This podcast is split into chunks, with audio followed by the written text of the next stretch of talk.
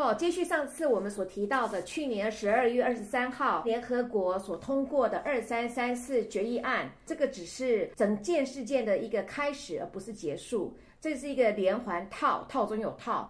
那真的是一个序列的连环套。我个人觉得，奥巴马的政府呢是一不做二不休。在十二月二十三号那天，圣诞节的前夕，也就是在以色列都已经快要光明节的开始那天，他们通过二三三四号决议案的当天呢，联合国就拨款二十几万美金给呃联合国里面的一个单位，要他们去调查所有的跟所谓的以色列在一九六七年之后所占领的这些。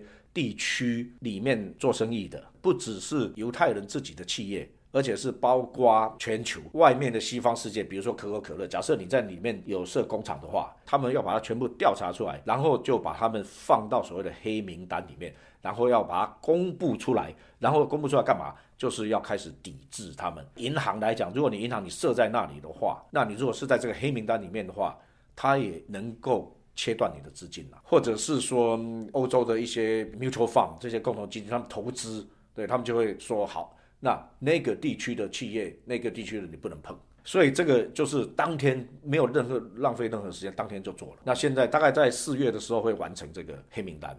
所以他们这一次事件很显然是有备而来的。有备而来，而且呢，以色列大使他说，他们以色列有正坚强的证据显示说，其实这个二三三四号的法案呢，背后的主要的规划者就是美国政府，他们在背后呢有这些的协议。那这个在埃及的报纸里面有报道，虽然美国这边政府这边是否认的，他们就说服巴勒斯坦自治就 PA 了哈，Palestine Authority 说，如果这个方案你们可以接受的话，那你们就。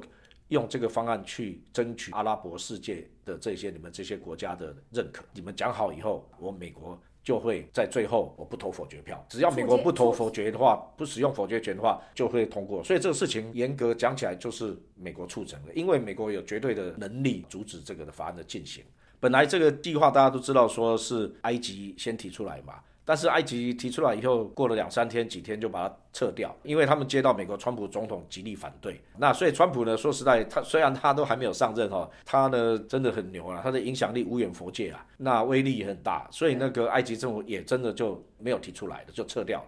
但是呢，后面就转给了这个马来西亚啦、伊索比亚啦，还有什么纽西兰，如果没记错的话，总共四个国家。好，从那边等于等于怎么怎么讲，就棒球棒球术语来讲，等于是盗垒啦，就另外一个人盗垒就是了。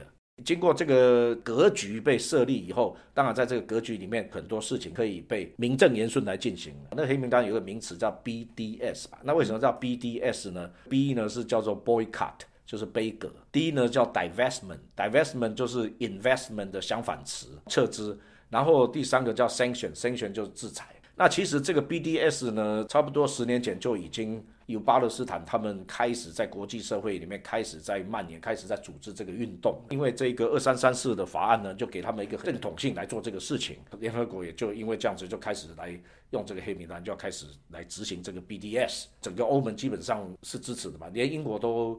都是投赞成票。对，我想川普上任以后会大刀阔斧的去做一个相对的还击的动作，来拆散这个计谋了。可能真正的效果不会非常的大，但是它造成的心理压力是很大的，让造成好像以色列在进一步在国际社会被孤立，而且就造成一种所谓说，你只要去跟他们做生意，你去支持他们，跟他们买东西，或是接受他们出口的。